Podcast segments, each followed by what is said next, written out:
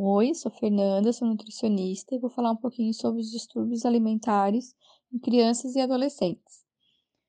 Os alimentos, eles têm muito mais do que uma função somente de nutrição, de nos fornecer nutrientes.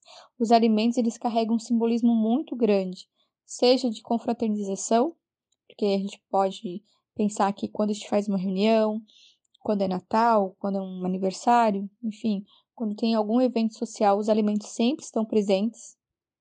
Ele carrega, sim, esse simbolismo social de partilha, mas ele também pode ser um meio de escape, um meio de fuga. A pessoa às vezes não está se sentindo legal e daí ela começa a comer para descontar na comida aquilo que não está legal dentro dela, né? E aí o que acontece? Quando a pessoa começa a comer demais, ela acaba entrando no estado de obesidade. E às vezes acontece com a criança ou com o adolescente, até mesmo com o adulto, que ela começa a comer demais e aí ela se sente culpada daquilo e ela induz ao vômito. Isso a gente chama de bulimia, que é quando a pessoa ela tem um descontrole emocional, um descontrole sobre o, seu ato de, de alimentação, ela come muito mais do que ela necessitaria, porque dentro dela ela está em conflito por algum motivo, ela não está bem e aí ela acaba comendo bastante e vai lá e induz o vômito por culpa, por se sentir culpado, porque sentir que aquele corpo não tá legal e que ela comeu demais, ela não quer engordar, tem medo de engordar, acaba induzindo o vômito. Ou ao contrário, ela às vezes a pessoa tem um, uma noção que seu corpo é obeso, que ela tá muito gorda e ela não quer comer.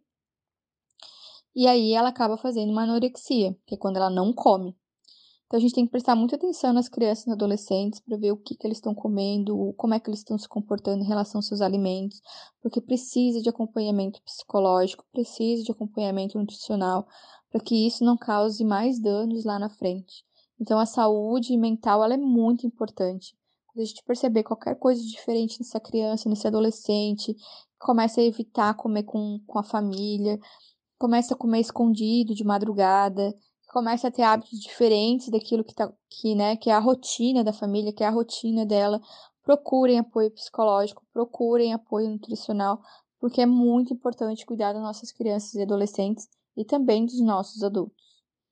Era isso, um beijo e fiquem com Deus.